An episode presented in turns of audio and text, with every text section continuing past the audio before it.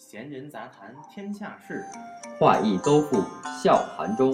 琐碎生活你侬我侬，谈天漫地话说苍穹。人生百态，苦涩无奈，不过萝卜白菜。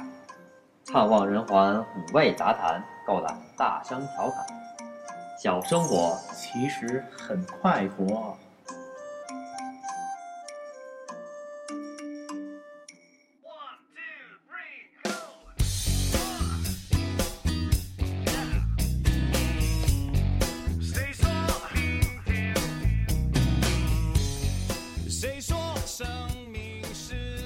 大家好，欢迎收听今天的小生活，我是昂哥。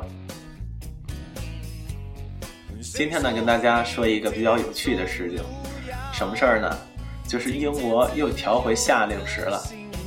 英国每年要调两次时间，因为它有个 British Summer Time，叫 BST 英国夏令时。就简单来说，英国应该是零时区，在每年夏天的时候。英国都要把时间往前调一个小时，变成了一。除了英国以外，世界上还有超过一百个国家和地区在实行夏令时。那很多人就有疑问了：为什么要这样调整呢？这不麻烦吗？那下面我们就一起来了解一下。大家应该听说过有一个叫格林威治时间吧？它实际上全称叫做格林威治标准时间。它指的是格林威治公园里的天文台里面的标准时间。现在世界上的时间都以格林威治天文台时间为准，所以当你在电脑或者手机上调时差的时候，伦敦显示为零，称为零时区，也叫中央时区，显示为 UTC，中文叫做世界标准时间。咱中国是 GMT 八，东八区。这世界上一共有二十四个时区。还是那句话，为什么这么做？你肯定心里想，英国人这么麻烦，干嘛来回调这些东西啊？其实他调时间有他调时间的道理，但是你知道，在中国实际上也实行过夏令时吗？但是没有坚持下来。据说，在咱中国新中国刚成立的两三年内，全国各地所用的时间比较混乱，所以在建国后，全国就使用统一的北京时间为标准时间。那当然了，新疆和西藏是除外的。另外，一九八六年至一九九一九一年期间，咱曾曾经过尝试过六年的夏令制。它规定是在四月中旬第一个星期日凌晨两点至九月中旬第一个星期日的凌晨两点为北京夏令时，在一九九二年四月五号就停止实施了。再次强调。当时的北京夏令时只针对东北和华北地区，南方人应该没有听说过。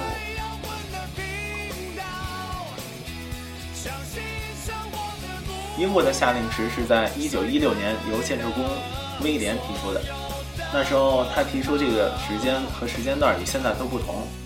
在一九四零年二战期间，全国一直都按照夏令时的时间走的，冬天的时候也没有再变回来。所以一直持续到了一九四五年的夏天结束，而我们现在经历的这个夏令时是在二零零二年之后出台的，所以跟之前这个所谓的英国夏令时是不一样的。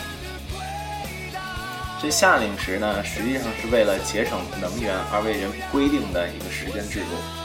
我们知道，在英国夏天天亮的早，所以大家就早起一个小时去享受阳光，去工作，去学习，从而减少用电。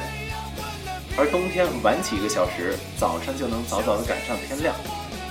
而且在英国夏天常常这么做，也可以推动旅游业。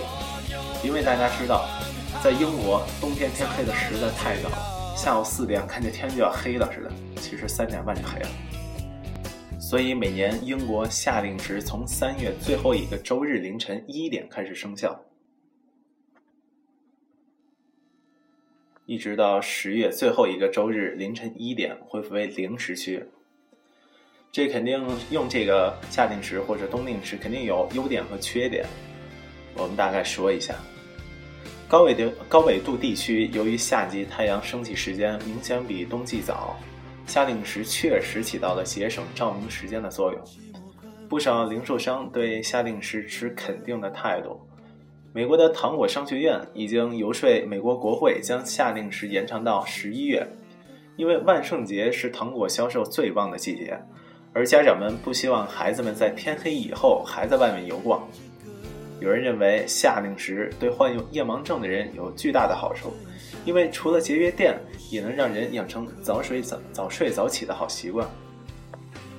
那弊端呢？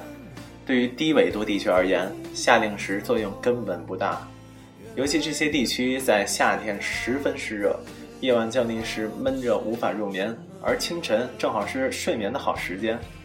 当夏令时开始和结束时，人们必须将所有的仪器调快或者调慢。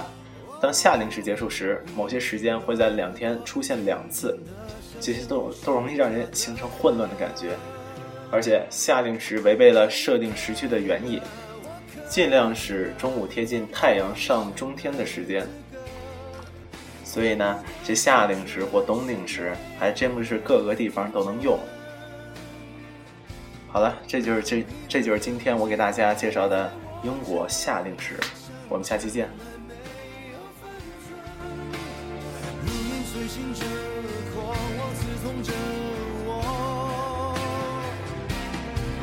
真的可以了，我可。